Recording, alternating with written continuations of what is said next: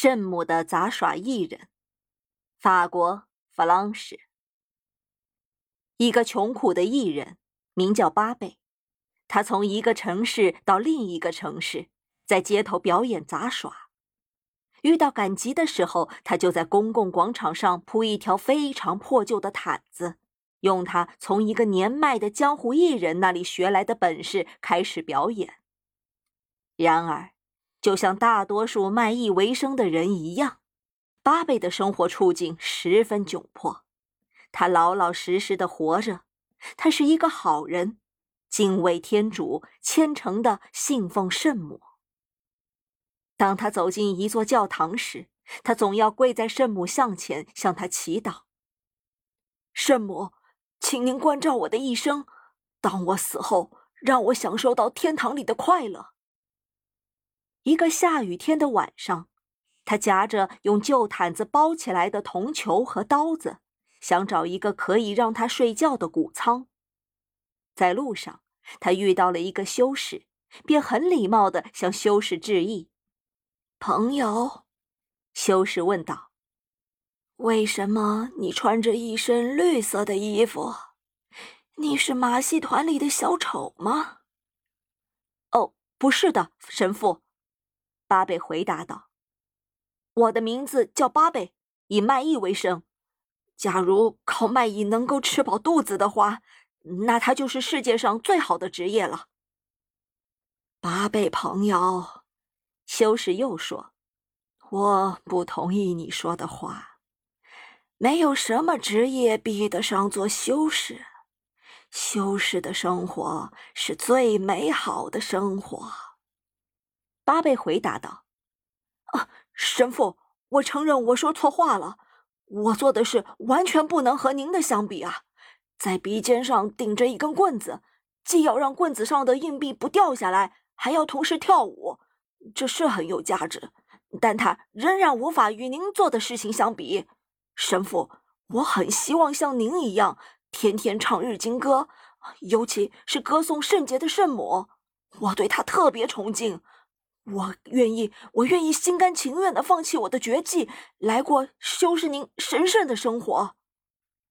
修士被巴贝的淳朴感动了，于是对巴贝说：“巴贝朋友，跟我一起走吧，我带你去一家修道院，我是那个修道院的院长。”就这样，巴贝变成了修士。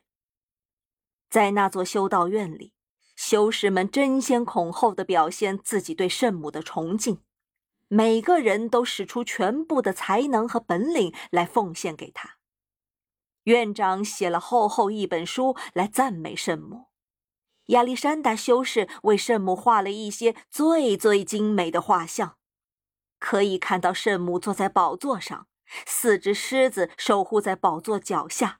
七只鸽子在他头顶飞舞，马尔波修士为圣母一刻不停地雕琢石像，他的胡子、眉毛和头发都被石灰粉染成了白色，两只眼睛也一直肿着，但他还是不停地为圣母雕着最美的塑像。这个修道院里还有很多诗人，他们用最美的诗句赞美圣母。看到别人为圣母做了这么多了不起的事，巴贝为自己的无能感到难过。唉，他叹着气说：“我不能像别人那样颂扬圣母，这真是不幸。尽管我心中也充满了对她的爱。唉，我是个没有才能的大老粗啊！圣母啊，我既不会说话，也不会唱歌。”更不用说画画和写诗，我我一无是处啊！巴贝想来想去都想不出一个好办法，一天比一天悲伤。一天早晨，他突然兴奋地醒来，向教堂跑去，独自在那里待了一个多小时。吃完晚饭，他又去了教堂。从此，他每天都要去教堂。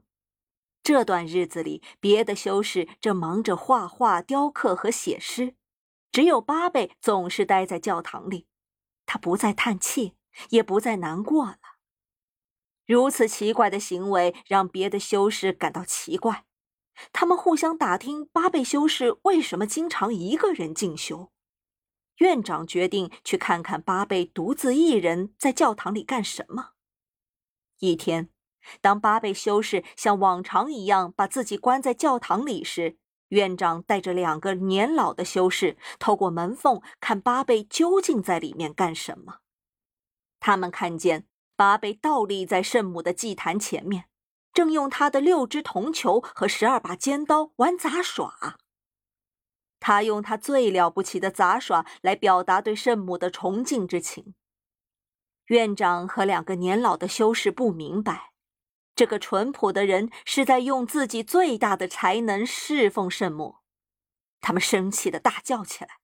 他们三个准备把巴贝拖出教堂，狠狠地揍他一顿。